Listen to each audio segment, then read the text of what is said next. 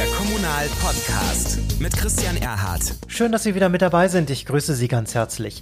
Ich möchte Sie heute mitnehmen zu einer ganztägigen Veranstaltung, die extrem spannend war, durchgeführt von der Universität Potsdam, gefördert durch das Bundesministerium für Bildung und Forschung. Es ging um das Thema Innovation durch Krise. Von 9 Uhr morgens bis 18.30 Uhr am Abend haben jede Menge Experten, Verwaltungsmitarbeiter, Führungskräfte über Digitalisierung der Verwaltung gesprochen und vor allem über die Entwicklung durch die Corona-Krise. Gar keine Frage, das Ganze natürlich virtuell virtuell, sprich als Digitalkonferenz. Ich durfte diesen Tag moderieren und begleiten und es gab zunächst den ganzen Tag über sechs verschiedene Workshops. Da ging es zum Beispiel um Interaktion von Verwaltung und Bürgern. In einer anderen Gruppe ging es um die finanziellen Ressourcen oder um das Thema Führung in der Krise. Natürlich hat auch das Homeoffice-Thema eine große Rolle gespielt in einem eigenen Workshop. Und was ich Ihnen heute vorspielen möchte, ist die Abschlussveranstaltung am Abend. Zunächst stellen wir Ihnen dort nochmal die Ergebnisse dieser sechs Workshops in ja kleinen Bullet Points äh, vor, so dass Sie einen kleinen Einblick in das bekommen, was den gesamten Tag über diskutiert wurde. Und dem schließt sich dann mit diesen Themen an eine Podiumsdiskussion rund eine Stunde länger. Aber ich bin mir ziemlich sicher, da können Sie auch nochmal auch für Ihre Verwaltung, für Ihre Arbeit vor Ort in den Rathäusern eine ganze Menge mitnehmen. Kurzum, ich bin mir sicher, das ist was für Sie. Viel Spaß und gute Informationen muss wirklich alles grundsätzlich digitalisieren, die digital keinen Sinn machen. Ich würde gerne bei Frau Dr. Caroline Fischer beginnen. Ähm, glauben Sie, dass Online-Kaffeerunden, digitaler Mittagstisch, digitale Weihnachtsfeiern, was wir da gehört haben, tatsächlich die eine Lösung sind und Präsenz am Ende nicht mehr sein muss? Oder gibt es Dinge, wo Sie sagen, es muss möglicherweise auch äh, bestimmte Bereiche geben, die wollen wir gar nicht digitalisieren. Naja, es ist ein Zwiespalt, den wir hier haben, würde ich sagen. Also der Zwiespalt ist, wenn wir ähm, sozusagen nur noch uns digital treffen können, weil eben jetzt Kontaktbeschränkungen es nicht anders zulassen. Und dann aber diesen ganzen sozusagen Socializing-Kram, ja, so informelle Treffen, wie eben irgendwie die Teepause oder die Weihnachtsfeier oder was auch immer, weglassen und uns nur noch auf Arbeit konzentrieren, dann geht einfach ganz viel verloren was auch zur Arbeit gehört, was an Kontakten auch wichtig ist, um als Team sich zu verstehen und gut miteinander arbeiten zu können. Ähm, sicherlich ist aber die Erkenntnis richtig, dass das alles digital zu machen irgendwie nicht die Lösung ist. Ähm, und dass man halt eben eine Strategie entwickeln muss, wenn es denn dann wieder geht, was die Dinge sind, die in Präsenz Sinn machen und was die Dinge sind, ähm, die digital mehr Sinn machen. Da gibt es ehrlich gesagt leider oder es gibt Erkenntnisse aus der Wissenschaft dazu, aber die sind, ähm, die kommen aus anderen Bereichen, habe ich so den Eindruck. Also die betreffen vielleicht gar nicht so sehr die Arbeitswelt, sondern wir haben dazu ganz viele Ergebnisse eigentlich zum Beispiel aus der Didaktik. Das habe ich heute Morgen auch schon mal erzählt. Also in der Didaktik ist eigentlich klar, sowas wie Vorlesungen, das macht man digital oder kann man gut digital machen. Da geht es nur um Input. Also sozusagen einen Vortrag, wenn der gehalten wird bei der Arbeit, könnte man gut so machen. Oder eine Fortbildung oder was auch immer. Aber immer dann, wenn halt irgendwie soziale Komponenten wichtiger werden, brauchen wir, brauchen wir auch mehr ähm, Präsenz. Ähm, und hier müssen einfach diese, diese verschiedenen Disziplinen vielleicht nochmal stärker auch miteinander sprechen, um da irgendwie auch Erkenntnisse auszutauschen. Also das ist tatsächlich auch eine Erkenntnis, die ich heute mitgenommen habe, ähm, dass wir vielleicht auch in der Verwaltungswissenschaft oder in der Organisationsforschung oder im Management auch sehr so auf unsere eigenen Erkenntnisse begrenzt sind und vielleicht zu wenig auch in die anderen Disziplinen dafür gucken, um uns da Ergebnisse auszuleihen. Mhm. Frau Riedel, ich würde Sie gerne mit reinnehmen. Was äh, mich so, ja, fast so ein bisschen am meisten bedrückt hat, war dieses Beispiel mit dieser Nachverfolgung von Infektionsketten. Politisch stellt sich da ja die Frage, wir haben und halten in Deutschland den Datenschutz immer sehr hoch. Sehr häufig wird dann aber auch gesagt, naja, er behindert. Und das habe ich in verschiedenen Workshops gehört. Was glauben Sie, muss Politik an der Stelle tun? Ist Datenschutz ein, ja, manchmal zu heilige Kuh aus Ihrer Sicht? Äh, oder gibt es eine Möglichkeit, sage ich mal, Datenschutz mit äh, guter Arbeit und äh, effektiver Arbeit zu verbinden? Ähm, ja, die Frage kommt ja heute, äh, oder nicht heute nur hier, sondern generell häufiger. Ähm, ich finde, man muss da, glaube ich, immer noch mal klar machen, Datenschutz schützt nicht Daten. Hier geht es unter anderem um informationale Selbstbestimmung, ein Grundrecht, das wir haben, das das Bundesverfassungsgericht uns gegeben hat. Hier geht es um Privatsphäre. Ähm, bei Corona geht es eben ganz speziell um intime Bereiche, nämlich unsere Gesundheit. Die, die schützt eben die Datenschutzgrundverordnung äh, auch noch mal besonders. Ähm, ich halte den Datenschutz prinzipiell nicht für ein Problem. Ähm, wir sprechen ja hier gerade in Europa auch immer darüber, dass wir eine ethisch wertvolle ähm, äh, Digitalisierung haben, eben anders als das die Chinesen machen, anders als von US-Konzernen getrieben. Ähm, was ist denn dieses ethisch wertvoll? Und ich glaube, ähm, da geht es ganz speziell darum, unsere Grund- und Bürgerrechte hier zu schützen und das tut äh, eben der Datenschutz. Das gibt äh, wahnsinnig viele Probleme, die wir haben, daran gar kein Zweifel. Ähm, ich denke aber, es ist eben nicht der Datenschutz das Problem, sondern das, ähm, und gerade auch im Gesundheitsbereich sehen wir das massiv, dass nicht rechtzeitig digitalisiert wurde und eben gut digitalisiert wurde. Also wer Datenschutz als ein Bug, als ein Fehler sieht, ähm, also das finde ich unglaublich problematisch. Datenschutz ähm, macht vieles auch möglich, ähm, eben so, dass es auch nachhaltig mich als Person schützt, aber auch die Gesellschaft. Auch das hat das Bundesverfassungsgericht bei dem bekannten Vollziehungsurteil ge äh, gesagt. Ich brauche auch den Datenschutz, um eine freiheitliche Gesellschaft äh, möglich zu machen. Und ich sehe die Problematik beim Datenschutz eben darin, dass sich nicht rechtzeitig überlegt wurde, wie digitalisieren wir unsere Gesundheitsämter, wie digitalisiere ich Verwaltung allgemein, um eben datenschutzfreundliche ähm, Tools, Prozesse und so weiter und so fort einzulegen. Und dass das jetzt, ich ad hoc äh, Lösungen haben will, ein Hindernis ist, das ist ganz klar, aber ähm, da ist nicht der Datenschutz schuld, ähm, sondern äh, mangelnde Digitalisierung durch die Politik. Herzlichen Dank. Ich äh, möchte den Blick mal auf die andere Seite werfen mit äh, Robert Kiesel. Wir hören jetzt, dass äh, die äh, Mitarbeiter in der Verwaltung ähm, so die Probleme vor allem beim ja, Wegfallen dieser persönlichen Kontakte erlebt haben. Am Ende haben aber auch die Bürger natürlich kaum noch eine Möglichkeit gehabt, mit ihrer Verwaltung in Kontakt zu treten. Was ich trotzdem erstaunlich finde, ist, dass die Werte, ich vertraue meinem Bürgermeister, ich vertraue meiner Verwaltung, in gerade dieser Zeit äh, auf ein Niveau gestiegen sind, wieder gestiegen sind, wie wir es seit Jahren nicht hatten. Äh, Woran hat das aus Ihrer Sicht gelegen? Warum haben äh, viele Menschen, viele Bürger jetzt ihre Verwaltung auf mal sehr viel positiver erlebt als in den vergangenen Jahren? Was hat sich da geändert? Ketzerisch könnte man ja sagen, vielleicht weil sie sie gar nicht so direkt erlebt haben, wie sie sie normalerweise erleben und sich nicht so darüber geärgert haben. Aber das wäre wahrscheinlich wirklich sehr ketzerisch. Ähm, ich weiß gar nicht, ob es da wirklich einen direkten Zusammenhang gibt. Und ich ähm, kenne natürlich diese Befragung, wie zufrieden sind Bürgerinnen und Bürger mit der aktuellen, äh, mit dem aktuellen Krisenmanagement sozusagen, das ja nicht mehr aktuell ist, sondern schon seit März anhält. Ich weiß gar nicht, ob man das so, das wirklich so lokal runtergebrochen werden kann. Ich nehme das immer so auf Bundes- und Landesebene wahr, weil ja in der Regel da die Entscheidungen getroffen werden, die jetzt für die Bürger und Bürgerinnen maßgeblich sind und äh, dann doch nicht vor Ort in der Kommune. Ähm, ich glaube aber, dass es äh, um, also das, ähm, weil das ja auch Thema war, was, was macht das, wenn der weg, der persönliche Kontakt total wegfällt?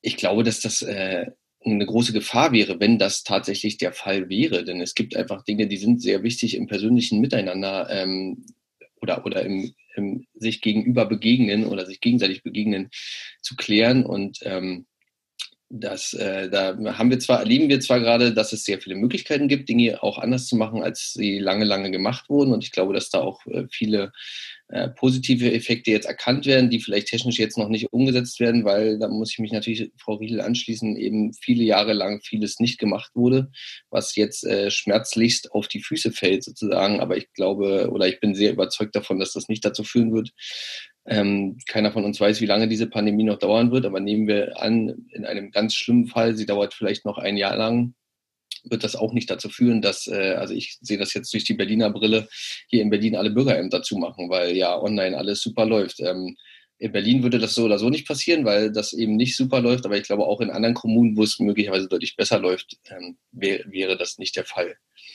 Mhm. Frau, äh, Sie möchten direkt darauf gehen. Bitte schön. Ja, genau. Äh, schon bei der Frage an, an Frau Fischer. Ich glaube, auch wenn wir über eine langfristige Zukunft sprechen, wie können wir Innovationen in der Verwaltung machen, wie sieht eigentlich unsere Zukunft aus, darüber zu sprechen, es gibt das Digitale und es gibt das Analoge sich begegnen, halte ich für vollkommen falsch und ist auch auch nicht für, für ähm, also dass das überhaupt eine Option ist. Ich glaube, wir müssen viel mehr darüber sprechen und das wird zu oft mittlerweile äh, suggeriert, auch vorher mal die Angst, oh Gott, da sind wir nur noch digital unterwegs, machen wir es lieber nicht, sondern wie können wir eben von beidem profitieren? Und ich sage jetzt immer, ähm, Menschen merken jetzt, wie essentiell doch der zwischenmenschliche Kontakt ist, aber man kann aber auch vieles digital lösen. Ja? Also ich fände es auch viel schöner, säßen wir heute auf irgendeinem Panel zusammen, weil dann kann man davor immer noch mal miteinander reden und ins Gespräch kommen, ist viel, viel angenehmer, aber es ist auch praktikabel so. Ähm, und ich glaube, wir müssen viel mehr darüber sprechen, ähm, wo habe ich bei welchem, mit welchem Medium ähm, Vorteile, in welchen Situationen und in welchen Nachteile, wo kann ich ähm, bestimmte Sachen nutzen, um Effizienzen zu heben. Beispiel, mich regt es gerade wahnsinnig auf, dass alle ständig jetzt Videotelefonie machen, wo ich immer denke, sorry, wir haben doch noch das Telefon. Also die kurzen Anrufe können wir noch so machen. Geht meistens viel schneller, habe ich auch weniger Verbindungsprobleme. Ähm, also ich glaube, wir müssen da viel mehr lernen und haben jetzt die Chance auch zu ähm, erkennen, ähm, wo können, wie können wir eine wertvolle Digitalisierung machen und wertvolle zwischenmenschliche Begegnungen ermöglichen, auf welcher Plattformebene auch immer. Spannend dabei ist ja tatsächlich, dass offenbar ein Problem jetzt diese zwangsläufige Tempo der Veränderung war. Und das haben ja auch viele äh, in diesen Workshops durchaus ähm, ja kritisiert, äh, dass eben insgesamt in einer schneller werdenden Welt äh, es manchmal schwierig ist, dass Mitarbeiter in Verwaltungen da auch noch mithalten können, nicht zuletzt aber natürlich auch Bürger noch mithalten können. Frau Fischer, wie kann Technik, wie kann Fortbildung, wie kann Wissenschaft letztendlich helfen, dass äh, die Mitarbeiter in der Verwaltung, nicht zuletzt aber auch die Bürger an dieser Stelle mitgenommen werden und äh, den Eindruck haben, ich kann auch noch standhalten mit dem Tempo dieser Veränderung? Oder müssen wir da wieder langsamer werden? Tja, wie kann Wissenschaft helfen? Das ist eine, schwierige Frage. Also ich meine, eigentlich ist das genau unser Auftrag. Ne? Wir sollen ja eben nicht irgendwelchen Kram im Elfenbeinturm machen, sondern Dinge, Dinge tun, die der Gesellschaft nützen. Und insbesondere mein Fach, die Verwaltungswissenschaft, ist eigentlich auch ein Fach, das für sich in Anspruch nimmt, eine, eine praxisorientierte Wissenschaft zu sein, die auch in, in Realität was verändern kann. Ähm, ja, wie können wir helfen? Also ich glaube, das, was viele von uns schon versuchen und was man ja auch sieht, auch an so einer Veranstaltung wie dieser, ist einfach einen regen äh, Austausch zwischen Wissenschaft und den Praktikern in der Verwaltung vor Ort herzustellen. Ähm, wir versuchen alle, glaube ich, so gut wie wir können, unsere Ergebnisse mit denen zu teilen.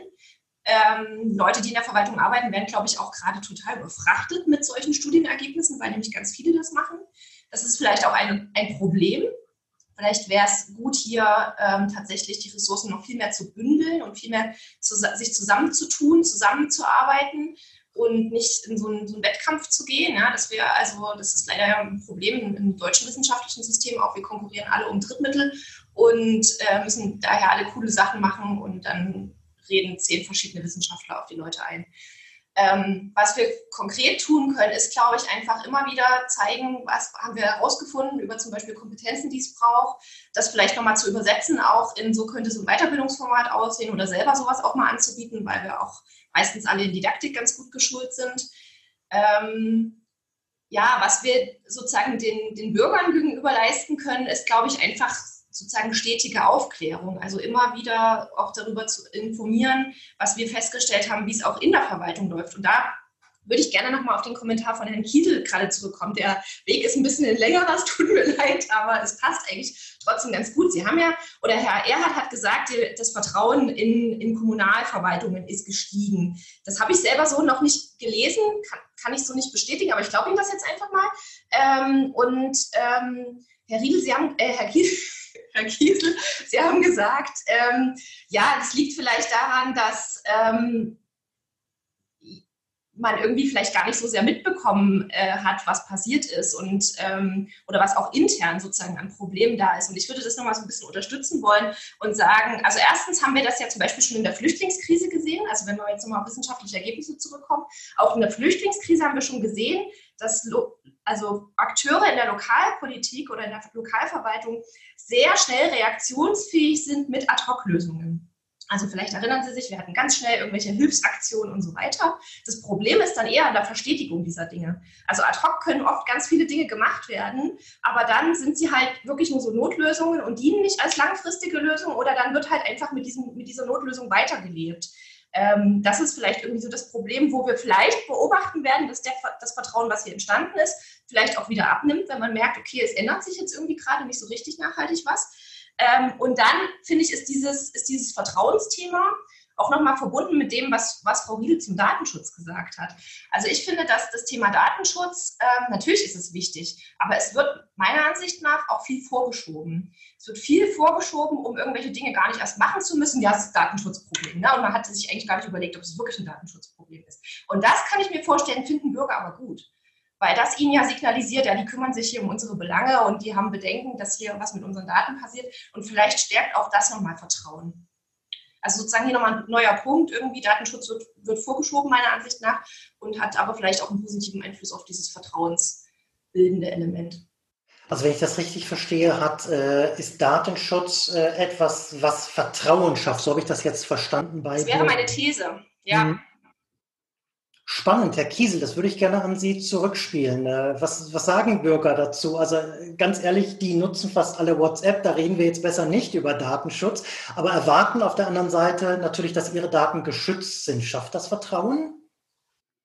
Also äh, danke, dass Sie, also ich hätte auch sonst den, den Arm gehoben sozusagen, weil ich da ganz gerne drauf reagiert hätte. Und ich glaube, ähm, äh, es ist ja auch die Frage, von wo man da losgeht mit Blick auf Datenschutz sozusagen. Ähm, wenn man es ganz streng nehmen würde, wir unterhalten uns hier via Zoom, äh, da würden jetzt wahrscheinlich Datenschützer und äh, Datenschutzbeauftragte auch äh, schon mal die Hände über dem Kopf zusammenschlagen. Damit geht's ja schon mal los.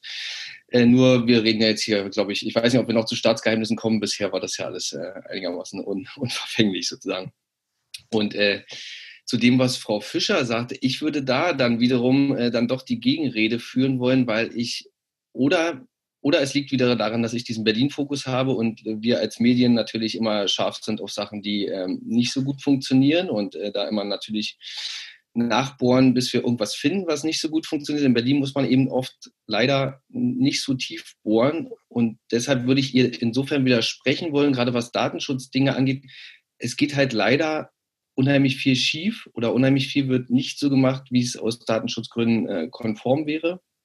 Äh, und die Landesdatenschutzbeauftragte, hat allerhand zu tun seit äh, Mitte März, um diesen Wildwuchs, der da überall entsteht, aus irgendwelchen Notlösungen, äh, die eben daraus resultieren wiederum, dass lange nichts gemacht wurde und nun muss, alle sehen den Riesenbedarf. Jeder macht irgendwie was so gut er kann eben.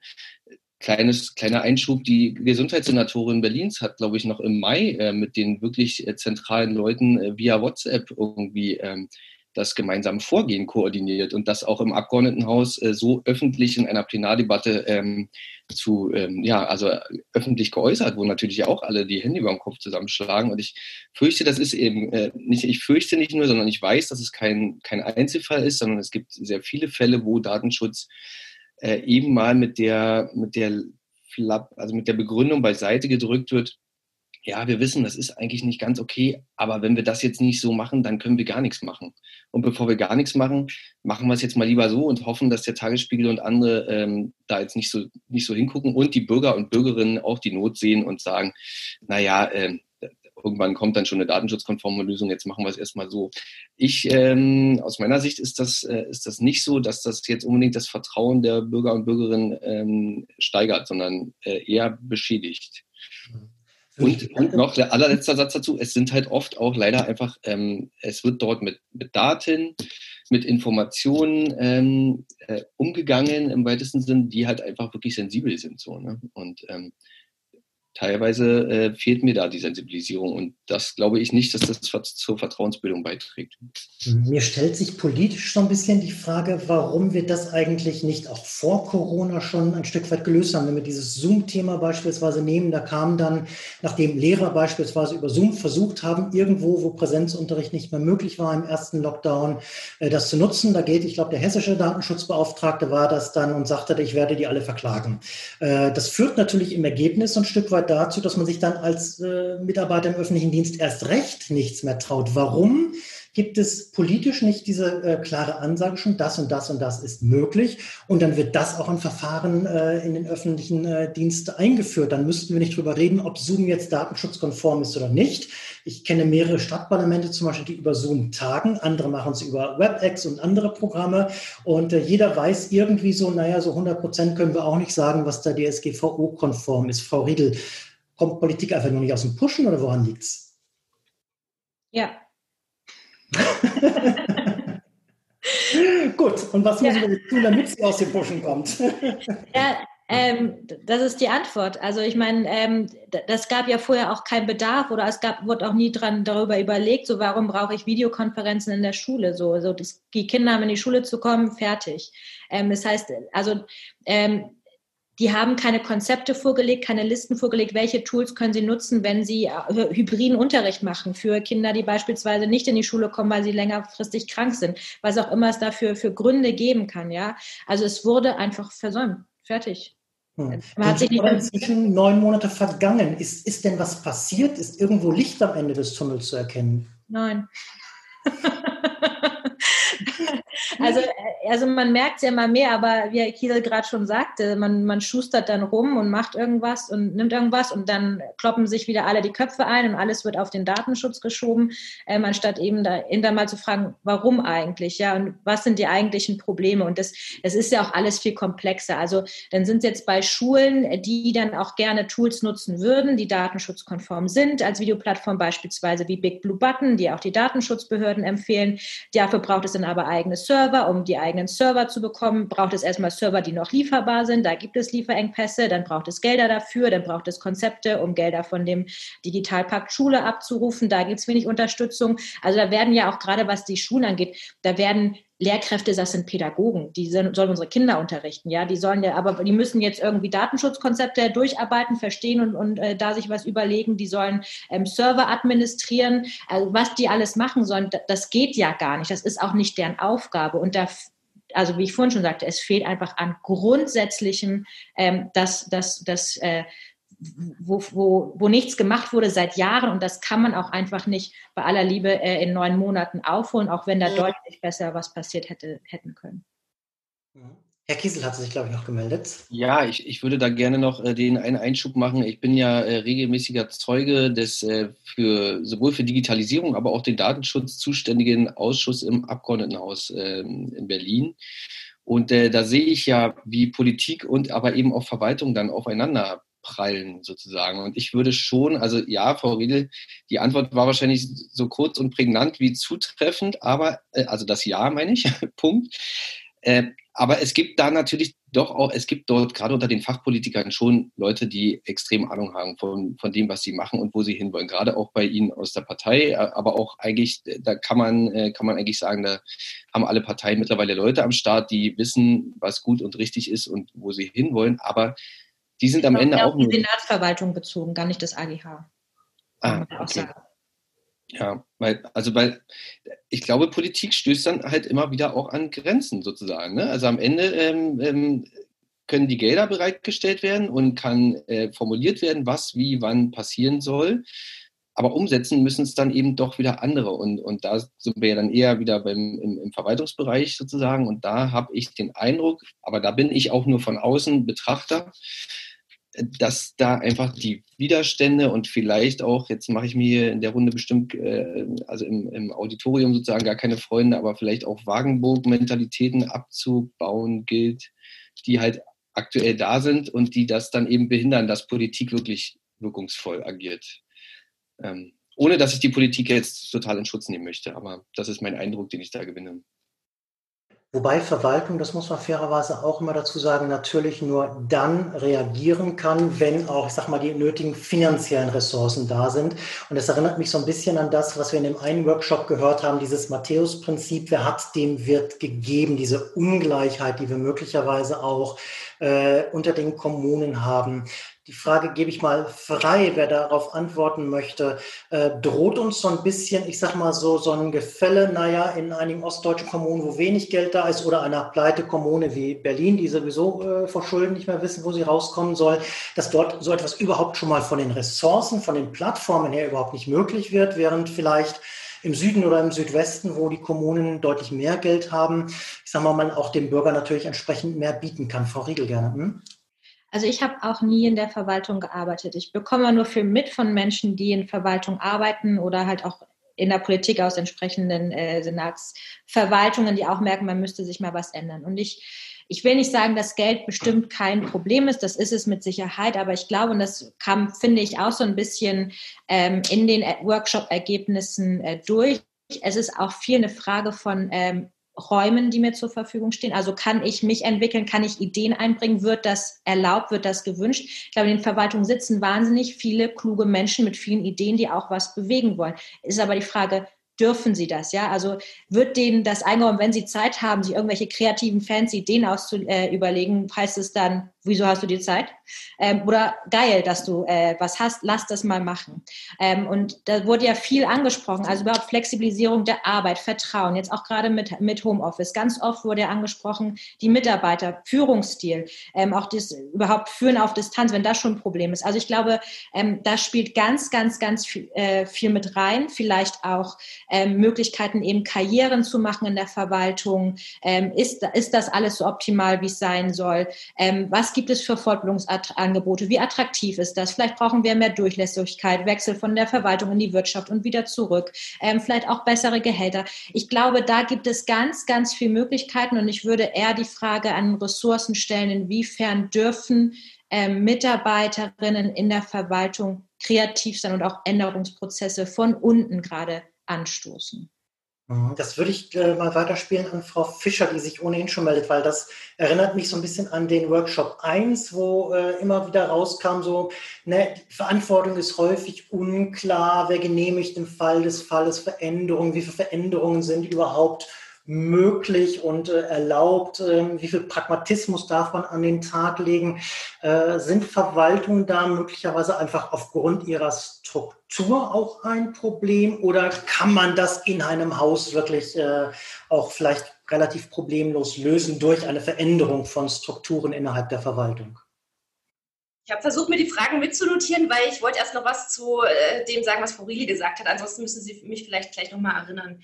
Ähm, also ich würde das nur, wollte das nur nochmal unterstreichen. Das ist tatsächlich auch das, was wir aus der Forschung wissen. Wir wissen aus der Forschung zum einen, Digitalisierung, jetzt mal unabhängig von Corona, ähm, ist kein Ressourcenproblem. Die Ressourcen sind da, sondern es ist ein, nicht ein Problem, äh, ist ein Problem von, von Kenntnissen und von, von Wollen.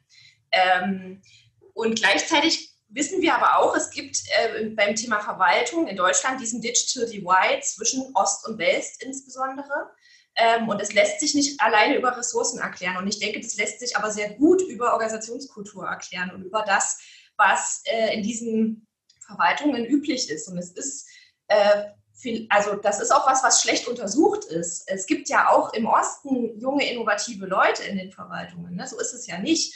Aber die Frage ist, ob sozusagen die gesamte Organisation immer noch so eine auch hierarchisch geprägte Struktur möglicherweise hat, dass sich eben Innovationen von unten gar nicht so gut durchsetzen können, wie wir das in anderen Orten äh, sehen. Und dann sehen wir auch oft den Konflikt zwischen Großstädten, wo viel möglich ist, ähm, und Landkreisen, wo es schwieriger ist. Das hat vielleicht auch was damit zu tun, was die Bevölkerung vor Ort da ähm, an Bedürfnissen hat und auch nachfragt bei der Verwaltung. Also die sind sicherlich digital sowieso affiner und deswegen muss die Verwaltung da mehr nachziehen. Also alles in allem ich glaube auch nicht, dass es eine Ressourcenfrage ist, das haben wir eigentlich auch schon ein paar Mal beobachtet, sondern eher Organisationskultur. Und dann sind wir eigentlich bei Ihrer Frage, die Sie gerade gestellt haben. Ne? Wie viel Veränderung ist erlaubt? Ähm, wie pragmatisch ist man vielleicht auch? Wer darf Veränderungen äh, genehmigen? Und ähm, also ich finde es interessant, wenn es tatsächlich in der Verwaltung auch immer mal so pragmatische Lösungen gibt. Und irgendwie gibt es die ja dann auch. Also es gibt ja oft auch so gewinnbringende Regelverletzungen ähm, in Organisationen, die dann irgendwie zu schnellen Lösungen führen und im Nachhinein wird dann irgendwie nochmal die offizielle Lösung ausverhandelt oder sowas. Ähm, darüber wissen wir relativ wenig, weil das natürlich hinterm verschlossenen Türchen stattfindet und darüber nicht so viel erzählt wird. Ähm, aber vielleicht zu diesem Punkt nochmal eigentlich, ähm, sozusagen ist die Verwaltung kulturell gesehen nicht dafür, die deutsche Verwaltung ist kulturell gesehen nicht dafür bekannt, besonders innovativ zu sein. Ähm, das liegt an den Strukturen, das liegt aber sicherlich auch daran, wie die Leute sozialisiert werden, dass äh, viele nach wie vor aus dem juristischen Bereich kommen, also sehr auf Rechtsanwendung fokussiert sind, wenig darauf, mal Dinge neu anzugehen. Ähm, das verändert sich nach und nach, ähm, aber äh, wir haben heute auch schon ein paar Workshops gehört, dass die Leute, die neu hinzukommen in die Verwaltung, auch immer wieder in diese alten Muster rein sozialisiert werden. Also man kann denen vorher in, einer, in, einem coolen MBA sonst was erzählen, wenn die dann da ankommen und dann konfrontiert werden mit Leuten. Wir hatten heute dieses Beispiel, ähm, dass jemand, also dass sie ihr, ihr Gesetzbuch dabei haben mit kleinen Markerchen ähm, und wenn man dann das, den Laptop aufklappt, ausgelacht wird. Ähm, also solche einfachen Dinge. Und ich glaube, da muss einfach ganz viel ähm, ja, sich in den Verwaltungen selber ändern, wie offen man Veränderungen gegenüber ist. Und man muss, glaube ich, begreifen immer mehr, dass Fehler kein Problem sind, sondern dass es okay ist, Fehler zu machen. Und ähm, haben wir heute auch mehrmals gehört und bin ich auch sehr der Meinung, gerade die Verwaltung kann ja eigentlich auch Fehler machen, weil sie riskiert ja eben nicht pleite zu gehen oder nicht mehr auf dem Markt irgendwie äh, konkurrenzfähig zu sein, weil man ein schlechtes Produkt hat, sondern die Verwaltung ist ja immer da, ja? die muss ja immer öffentliche Güter zur Verfügung stellen. Insofern kann man sich da eigentlich auch einfach mal trauen, mal Dinge falsch zu machen und auszuprobieren. Mhm. Wenn wir also über Fehlerkultur und diese Dinge sprechen, stellt sich natürlich die Frage, das haben wir nicht nur bei jungen Mitarbeitern, aber nehmen wir mal ähm, die Frage, welche Mitarbeiter braucht denn die Verwaltung künftig oder anders, welche Kompetenzen sind künftig gefragt? Wie sieht dieser Verwaltungsmitarbeiter der Zukunft aus, Frau Riedel? Wie stellen Sie sich den vor? Hm. Hm glaube, einfach bloß äh, engagiert und mit Spaß an der Sache und willens, da was zu machen. Und äh, es klang ja schon an, also aus verschiedenen äh, Fachrichtungen auch Leute, das, was ich vorhin schon anschnitt. Ich glaube, wir brauchen auch mehr äh, Wechsel zwischen äh, der Verwaltung, dass man vielleicht auch mal Impulse eben von außen mit reinbringen kann. Wie wird das eigentlich woanders gemacht? Denn vorher kam mir irgendwie die Frage auf, äh, geht das alles zu schnell mit der Digitalisierung in der Verwaltung? Und irgendwie gefragt, wir sind im Jahr 2020. Also würde man das den Mittelstand noch fragen, geht das eigentlich zu schnell damit, ja?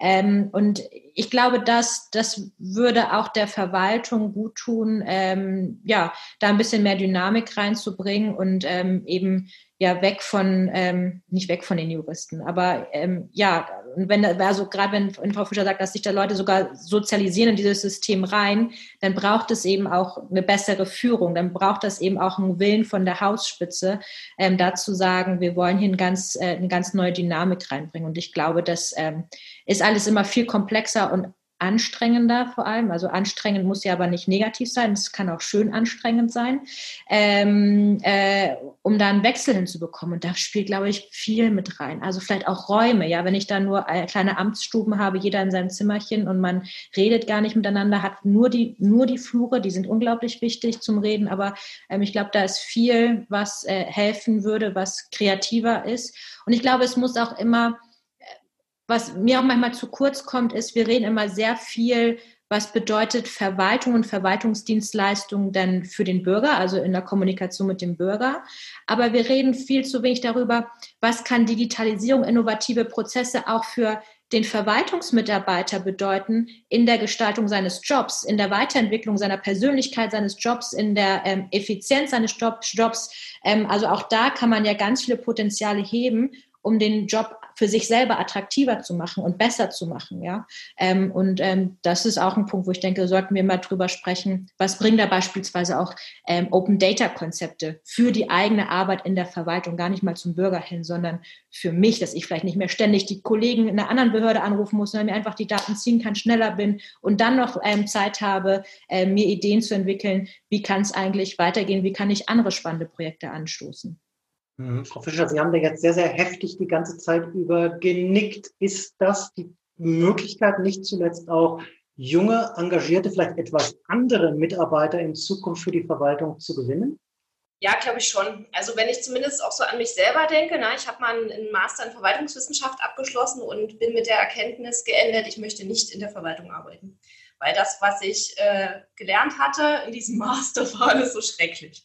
Ähm, dass die Realität vor Ort ähm, ganz anders ist, äh, glaube ich, zweifelsohne. Ne? Und dass es immer total daran hängt, in welchem konkreten Team und bei welcher konkreten Führungskraft man landet und so weiter. Aber ich glaube schon, dass, ähm, ja, es gibt, also junge Leute, die heute einen Job suchen, haben bestimmte Bedürfnisse. Ähm, die wollen flexibler arbeiten. Das wissen wir über diese Generation. Die wollen trotzdem eine gute Work-Life-Balance ähm, genau, die haben bestimmte Bedürfnisse und wenn man signalisiert, dass man die gut erfüllen kann, und ich glaube, da hat die Verwaltung sehr gute Chancen, weil gerade beim Thema Work-Life-Balance ist die Verwaltung sehr viel besser dran als viele privatwirtschaftliche Akteure. Ähm, könnte man mehr neue Leute anziehen. Aber dann haben wir das Problem gleichzeitig, ähm, dass wir in sehr starren, und das hat Frau Riedel gerade auch schon angesprochen, in sehr starren Laufbahnsystemen nach wie vor noch drin sind.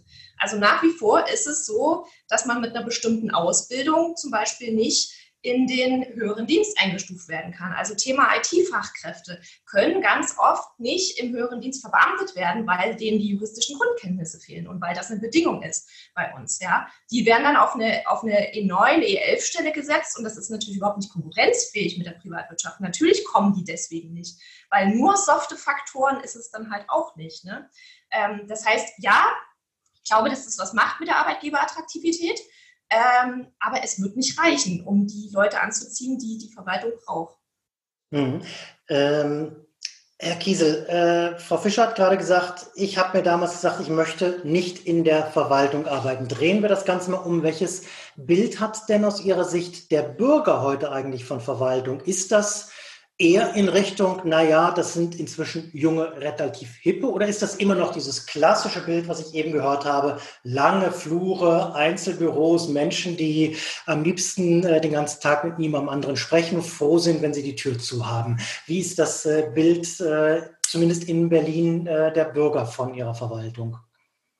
Ändert sich da auch vielleicht etwas in den letzten Jahren? Ich fürchte, es ist immer noch Letzteres. Aber es muss sich ja ganz naturgegeben etwas daran ändern, weil die Leute, die da seit sehr, sehr vielen Jahren arbeiten, die, die werden ja auch nicht jünger und die äh, müssen scheiden irgendwann aus. Und dann steht die Verwaltung natürlich vor der riesengroßen Herausforderung, in Berlin ist sie zumindest riesengroß, äh, neue, neue Leute zu gewinnen, die sich eben genau von diesem Image nicht abschrecken lassen, letzten Endes, wenn man so will.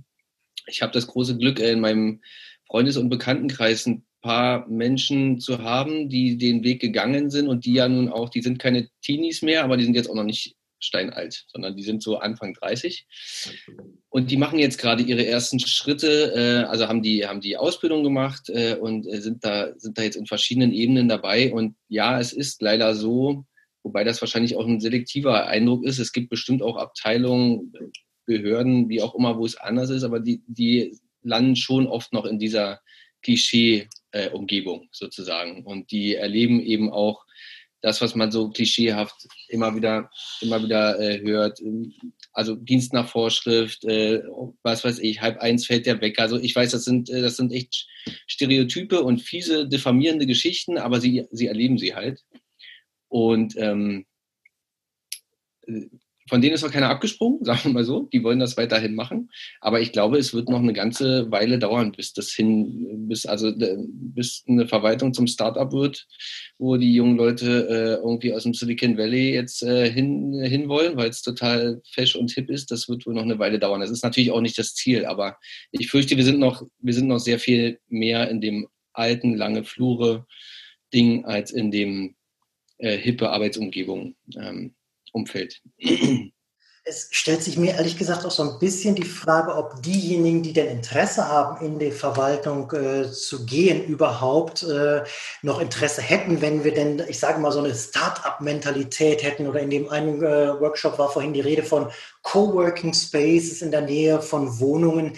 Ist es das überhaupt oder ist nicht derjenige, der sich im Moment für Verwaltung interessiert, den man vielleicht auch gut gebrauchen kann dort in der Verwaltung, jemand, der einfach so etwas wie eine Sicherheit, eine bestimmte klare Linie, das haben wir eben auch in den Workshops gehört, dass viele gesagt haben, so diese schnelle Veränderung, ähm, ganz so wollen wir das auch nicht. Das hat ja was mit Mentalität auch zu tun von Menschen. Frau Fischer, äh, muss die Verwaltung ein Startup werden? Nein, definitiv nicht. Also eine Verwaltung ist ja auch wichtig, dass die ganz stabil ist ne? und dass die auch äh, nicht ständig mit neuen Ideen um die Ecke kommt und ständig ändert sich alles für den Bürger, sondern dass man eben Bürokratie hat ja auch den Vorteil, äh, Sicherheit zu schaffen, ja und also Rechtssicherheit zu schaffen und Verfahrenssicherheit zu schaffen im Sinne von, ähm, ich weiß, dass das meistens so läuft und dass das immer gleich gemacht wird und so weiter. Ähm, ich glaube, es geht hier auch gar nicht darum, vom einen Extrem ins andere zu wechseln. Es geht halt um die Mischung oder um zumindest eine gewisse Offenheit. Und äh, das ist, ich verstehe total, ähm, dass Leute Jobsicherheit wollen oder dass Leute ein, ein, sicheres Einkommen wollen. Und für viele Berufsgruppen ist Verwaltung ja auch gut bezahlt. Ne? Wir hatten eben dieses IT-Beispiel, aber es gibt ganz andere, für die ist öffentlicher Dienst super. Man hat einen prima Tarifvertrag.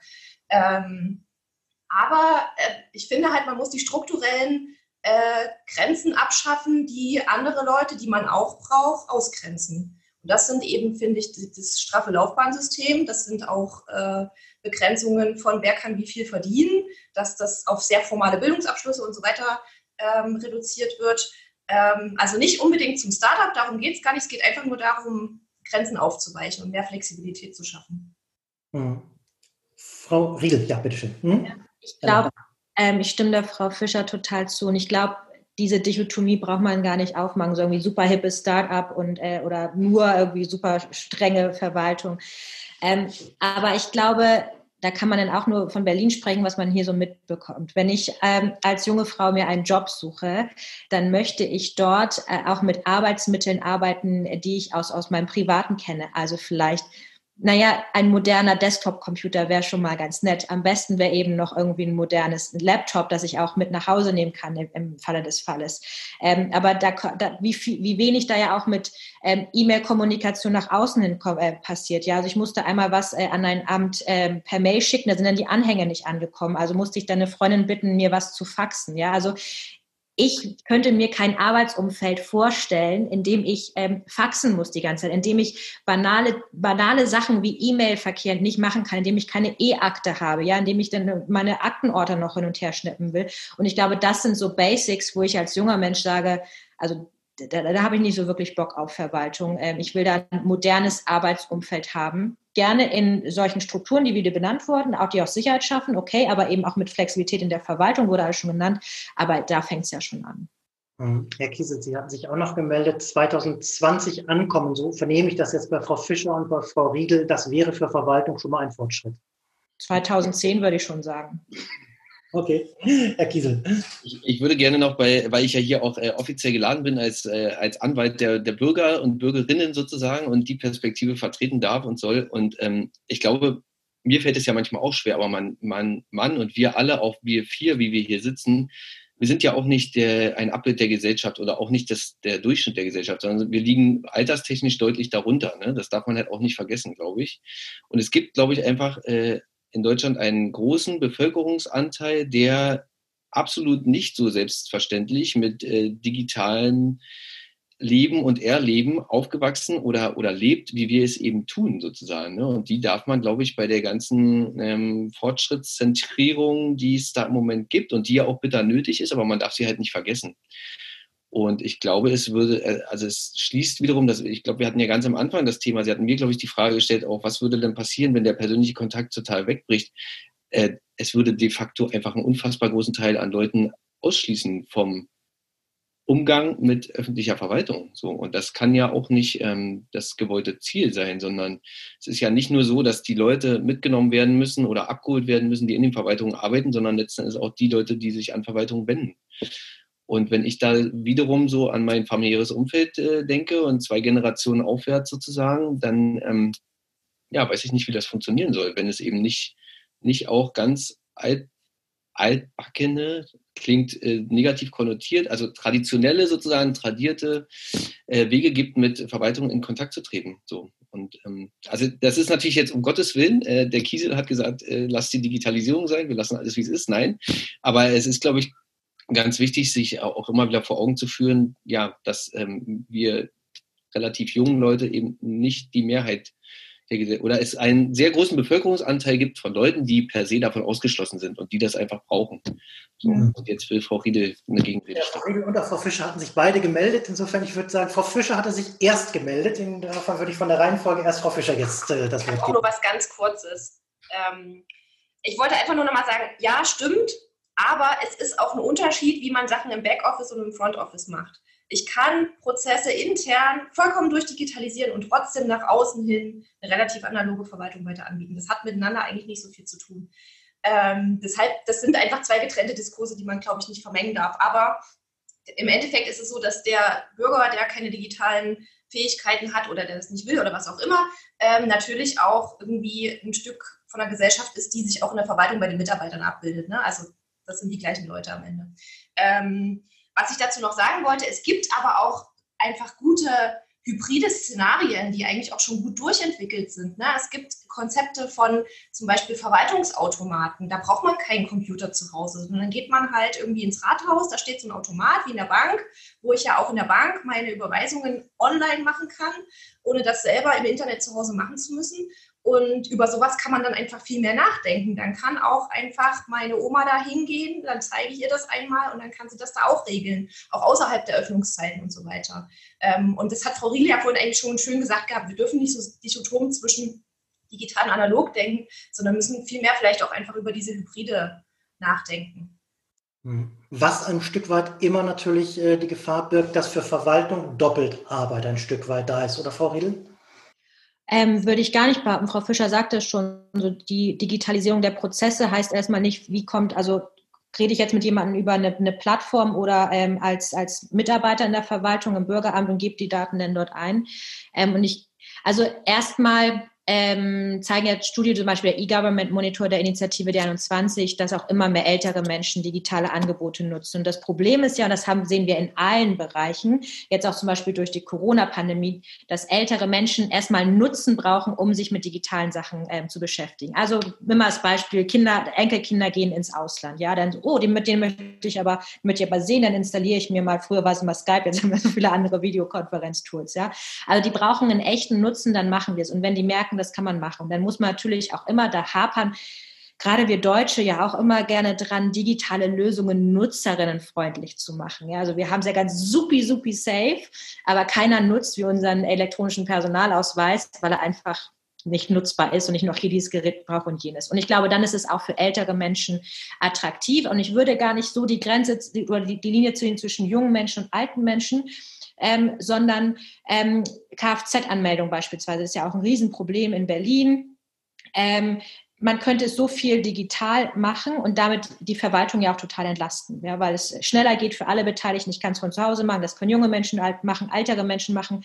Wenn ich jetzt aber ein besonderes Problem habe, das trifft jetzt vielleicht bei der Kfz-Zulassung nicht unbedingt aus, aber ich habe Sonderfälle bei Elterngeldbeantragung oder brauche äh, gerade im, was die ganze ähm, ähm Sozialsache betrifft, ähm, Hartz IV, ähm, oder ein Todesfall, ich brauche besondere Betreuung, dann haben Verwaltungsmitarbeiter vielleicht jetzt einfach viel mehr Zeit, sich mit den Menschen hinzusetzen und zu helfen ähm, vor Ort oder am Telefon, wie man das auch immer denn am besten löst, was da für Angebote sind, weil sie nämlich die ganzen banalen Sachen, die, wo es keine besonderen Fragen gibt, das kann alles automatisiert online durch die Bürgerinnen und Bürger selber von zu Hause aus passieren, aber sie haben einfach Zeit, um wirklich Service anzubieten ähm, und wieder äh, nah bei den Menschen zu sein und, und äh, da zu helfen und zu, unterstützen, gerade auch eben in diesen komplizierten, sind ja meistens dann Krisenfälle, wo man vielleicht auch mal ein paar beruhigende Worte äh, brauchen kann. Mhm. Das klingt für mich so ein bisschen nach, äh, ich nehme Digitalisierung als Möglichkeit, Verwaltung auch zu entlasten, um auf der anderen Seite mehr Kapazitäten zu haben letztendlich, um auch andere zusätzliche Services anzubieten, eben möglicherweise auch für Menschen, die etwas mehr Beratung brauchen. Ich würde gerne zum Schluss nochmal den Blick so ein bisschen auf das Ausland äh, geben mit Herrn Kiesel. Äh, da sind Sie wahrscheinlich am ehesten drin. In dem einen Workshop war auch die Rede von, andere Länder sind sehr viel stärker digitalisiert.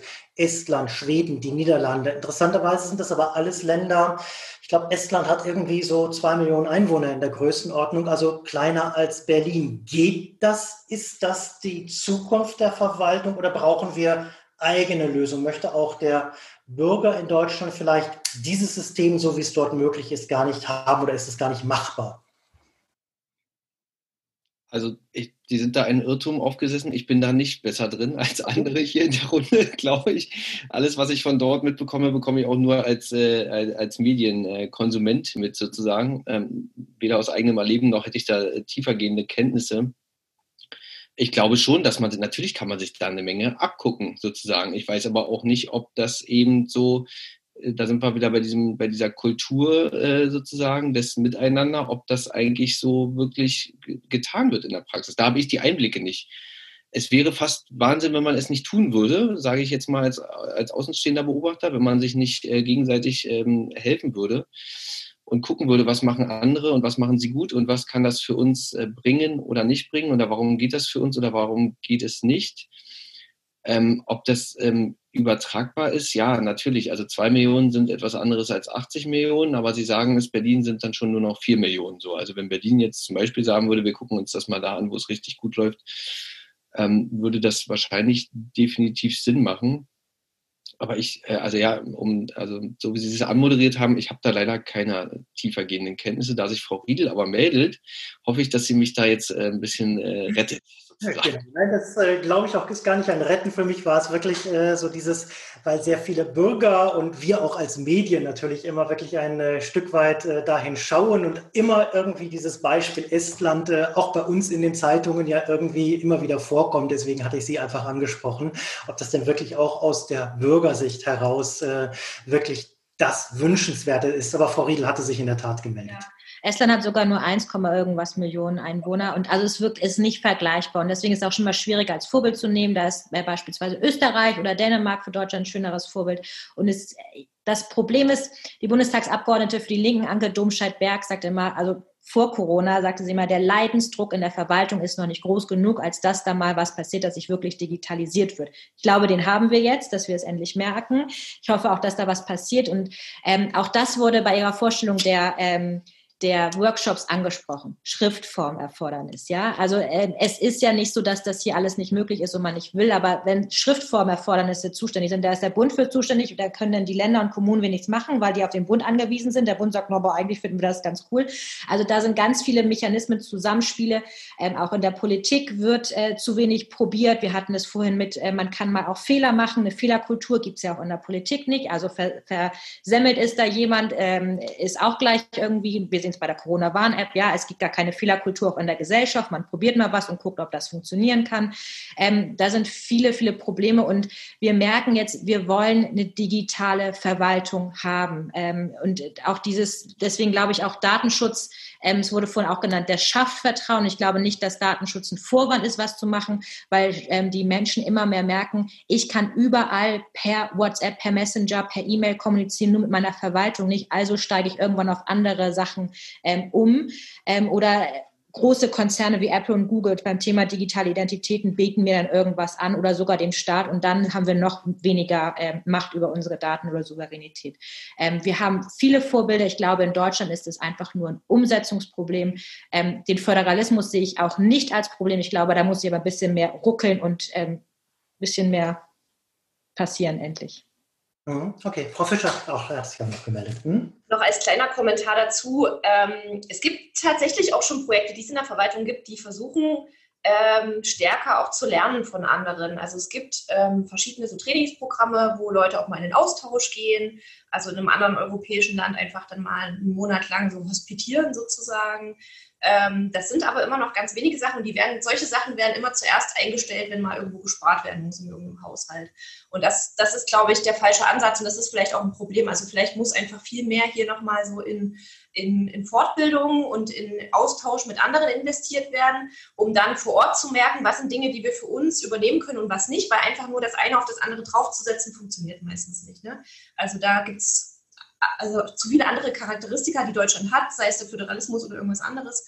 Ähm, aber ich glaube, in die Richtung sollte es vielleicht einfach viel mehr gehen, dass man versucht, von den anderen zu lernen, durch irgendwie einfach da sein vor Ort und mal mitbekommen, wie es da so läuft. Nur ein Satz noch, wir brauchen gar nicht ins Ausland gucken. Wir haben so viele Modellkommunen im Inland. Wir könnten auch selber in Deutschland mal sagen, das schaue ich mir von der Kommune ab und mache das auch über, aber wir wollen ja alle selber entwickeln. Wir haben wahnsinnig viele Vorbilder auch auf kommunaler Ebene. Man muss nur gucken und reden. Ja, und das sind halt unterschiedliche Blasen. Ne? Also ich finde es immer lustig, äh, auf Twitter macht die Verwaltung ja einen unglaublich modernen und digitalen Eindruck. Aber das ist halt so eine Bubble, ne? die irgendwie auch aus ihrer Bubble nicht rauskommt, blöderweise. Also sie geben sich schon irgendwie auch Mühe, aber ähm, ja, man muss da viel mehr in so, in so äh, Austausch gehen. Also das war ja tatsächlich auch ein, ein äh, ja, Ergebnis eines Workshops. Ne? Viel mehr Kollaboration, nicht so viel äh, Einzelkämpfer da sein, sondern mehr auch die anderen einfach fragen und um Hilfe bitten. Und am Ende glaube ich auch einfach dieser Gedanke, ich muss nicht alles selber neu entwickeln, sondern ich kann einfach schauen, wenn irgendwo etwas gut läuft. Ich nenne da immer wieder äh, sehr, sehr gerne äh, das Beispiel ähm, der äh, Stadt Tangerhütte beispielsweise. Die haben sich im März einfach mal getraut. Die haben zugegeben eine Softwarefirma vor Ort, ähm, die mit ihnen schon dieses ganze Thema Online-Zugangsgesetz in den letzten Jahren ein bisschen gemacht haben. Und da hat der Bürgermeister, der aus einem völlig anderen Bereich übrigens kommt, nämlich aus dem Musical-Geschäft, seit einigen Jahren dort Bürgermeister ist, gesagt, ich stelle das jetzt einfach mal online, mal gucken, was passiert. Und es war sehr interessant zu sehen, was dann passiert ist, weil in der Tat vieles hat nicht funktioniert, aber noch viel mehr hat funktioniert. Und genau aus dem, was nicht funktioniert hat, kann man im Grunde genommen einfach äh, nur lernen. Und äh, damit würde ich ganz gerne so in so einer Abschlussrunde Ihnen allen drei nochmal die Möglichkeit geben, einfach mal nach vorne zu schauen. Verwaltung in zehn Jahren im Jahr 2030. Wo stehen wir? Was wird sich verändert haben und wo werden dann die Probleme sein? Welche Diskussionen werden wir hier in zehn Jahren führen? Ich mache es mal von der Reihenfolge her als erstes aus der Bürgersicht auch ein Stück weit heraus äh, von Herrn Kiesel. Was glauben Sie, was wird der Bürger in zehn Jahren über Verwaltung denken? Wir haben gelernt, Start-up ist es nicht, aber der äh, Flur soll es eben auch nicht mehr sein mit den langen, äh, tristen Räumen. Ja, ich hoffe einfach, dass er, äh, dass er nicht nur das Gefühl hat, sondern sich darauf verlassen kann, dass äh, die Verwaltung einfach mit dem, mit dem Tempo, was er ja selber in seinem privaten Umleb, äh, Umfeld erlebt, an Digitalisierung irgendwie zumindest Schritt hält. Sie muss ja nicht vorne wegmarschieren, das wird auch nicht passieren, aber zumindest Schritt hält. Und da würde ich nochmal dieses, auch wenn es ein ganz banales Beispiel ist, aber ich, die Frage stelle ich mir immer wieder, wenn ich darüber berichte, was alles so nicht läuft. Die Leute, die in der Verwaltung arbeiten, die haben ja auch ich würde sagen, zu 99,8 Prozent allen Smartphone in der Tasche und bedienen das intuitiv, die allermeisten wahrscheinlich, und nutzen technische Features, von denen ihr Arbeitsplatz sozusagen äh, Lichtjahre entfernt ist, sozusagen. Und wenn dieser Gap irgendwie ein bisschen zusammenkommen würde, und äh, er, also der oder die Mitarbeiterin eben nicht mehr zum Faxgerät läuft, sondern vielleicht tatsächlich das einfach abfotografiert und elektrisch verschicken kann, worum es da gerade geht, dann wäre ja schon mal viel gewonnen. Und dann wäre, glaube ich, auch äh, dem Bürger und der Bürgerin natürlich geholfen, weil vieles schneller ginge und äh, ja, eben dieses, ähm, das Image und das Klischee ein bisschen abgebaut würde, die Nachwuchskräftegewinnung wahrscheinlich dann schon auch einfacher würde und überhaupt alles ganz toll ist. Ähm, wir werden sehen, was davon in zehn Jahren umgesetzt ist, aber ich glaube, es muss einfach passieren, dass äh, wirklich ganz banale Dinge, die jeder alle paar Jahre mal mit der Verwaltung zu organisieren hat oder wenn man mal umzieht oder sich eben ein neues Auto zulegt oder ein Auto auch nur ummeldet, dass man dafür nicht mehr irgendwo hinlatschen muss. So, das, ähm, da haben wir tatsächlich dann auch den Effekt, dass es einfach die Verwaltung entlastet, dass es den Leuten dann vielleicht auch mehr Spaß macht, wenn sie sich um wirklich wichtige Dinge kümmern können und nicht immer dieses äh, Dokument XYZ 20 Mal am Tag ausfüllen, sondern dann vielleicht am Ende des Tages auch den Eindruck haben, also ich meine, der Bürger sowieso und die Bürgerin, dass ihm geholfen wurde, aber auch die Leute, die in der Verwaltung arbeiten, ja, okay, das war heute echt sinnvoll und nicht, ich habe 30 Mal äh, eine, eine Ummeldung ähm, durchgezogen oder was auch immer. Oder 30 werden ja gar nicht reichen am Tag, sondern 60 wahrscheinlich da wäre uns allen schon viel geholfen. Sie sagten anfangs, äh, Journalisten schreiben ja auch oder ziehen gerne auch mal negative Dinge raus. Machen Sie doch mal eine positive Überschrift. Welche Überschrift würden Sie im Jahr 2030 bei sich im Tagesspiegel gerne in Bezug auf Verwaltungsmitarbeiter lesen?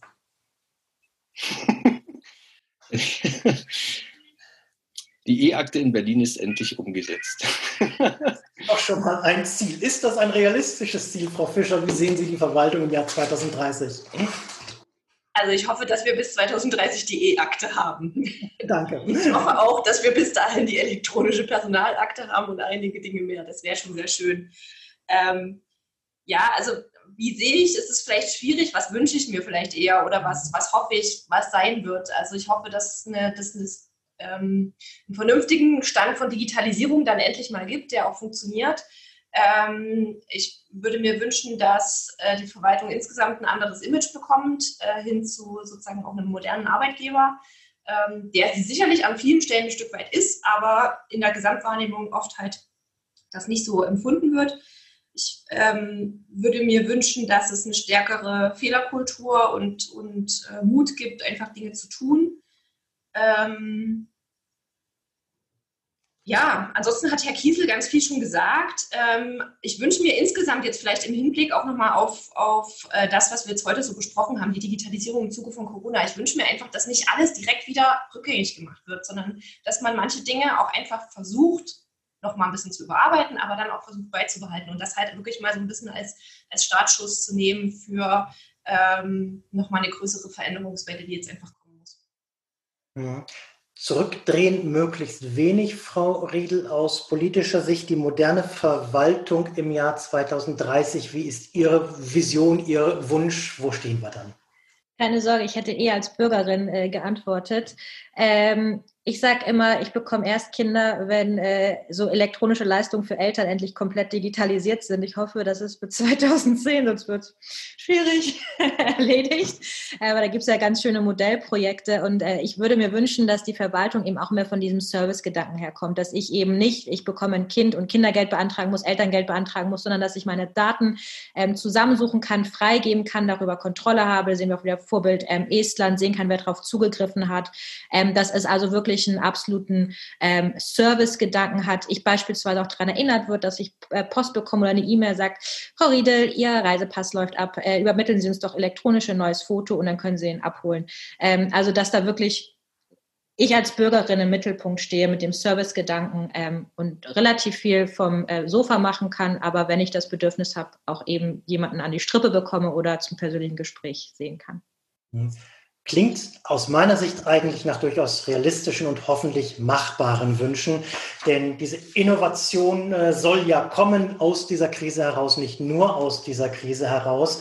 Ich bedanke mich ganz herzlich äh, bei allen dreien, verweise alle Teilnehmer nochmal darauf, dass es einen spannenden Blog der Universität Potsdam gibt auf innovationdurchkrise.org. Da können Sie zum einen die Ergebnisse dieser sechs Workshops nochmal nachlesen. Damit ist es aber nicht getan, weil es mit diesem heutigen Abend auch nicht getan ist, sondern ähm, dort können Sie vor allem auch kommentieren. Ich glaube, das ist das eigentlich Spannende, weil ich glaube, dass äh, mit dem, was wir jetzt angeschnitten haben, wo wir vieles nur sehr kurz mal drüber sprechen konnten, andere Punkte jetzt auch vielleicht gar nicht mehr bearbeiten konnten, dass wir die Möglichkeit darüber haben, das dort weiter zu diskutieren, das auch öffentlich äh, am Ende ist. Das heißt also auch Sie Ihren Kollegen nochmal mitgeben können, schau dir das doch mal an, hast du auch noch was dazu zu sagen? Ich glaube, dass auf diese Art und Weise wirklich ein spannender Blog entsteht, der eben nicht heute Abend oder morgen Abend abgeschlossen ist, sondern in den nächsten Monaten weitergeht. Also ich lade Sie herzlich ein und ich werde selber garantiert in der nächsten Woche noch ein paar Mal draufscheinen. Innovation durch Krise.org. Dort dort in den Blogs können Sie entsprechend ähm, kommentieren. Ja, was ich für mich heute Abend mitgenommen habe, ist, ähm, dass wir es schaffen können. Und ich äh, glaube auch äh, von denen, was Sie in den Workshops diskutiert haben, wir alle auch bereit sind, diese Chancen äh, durchaus dieser Corona-Krise, die hoffentlich dann irgendwann auch mal beendet ist, in den Mittelpunkt zu rücken. Und dass wir es vielleicht schaffen müssen, ja, diese Chancen zu leben, dass wir dafür vielleicht hier und da auch noch mehr Übung brauchen, dass wir eine Stärkung der Kompetenzen sicherlich brauchen, dass wir eine systematische Digitalisierung haben müssen, weg von diesem Hoppla-Hopp der vergangenen Monate, dass wir vor allem aber, glaube ich, einfach manchmal machen müssen und äh, wohl wissen, dass äh, wer etwas macht, der immer auch irgendwie Fehler macht. Aber ich sage auch dazu, wer nichts macht, der macht garantiert einen noch größeren Fehler. In diesem Sinne danke ich Ihnen ganz herzlich äh, für diese Runde heute Abend, wünsche Ihnen ein schönes Wochenende. Herzlichen Dank. Wie gesagt, Innovation durch Krise.org. Ich bin gespannt, was da in den nächsten Tagen, Wochen, Monaten noch eingehen wird. Das ist der Beginn einer neuen Diskussion. Herzlichen Dank. Einen schönen Abend. Bis bald.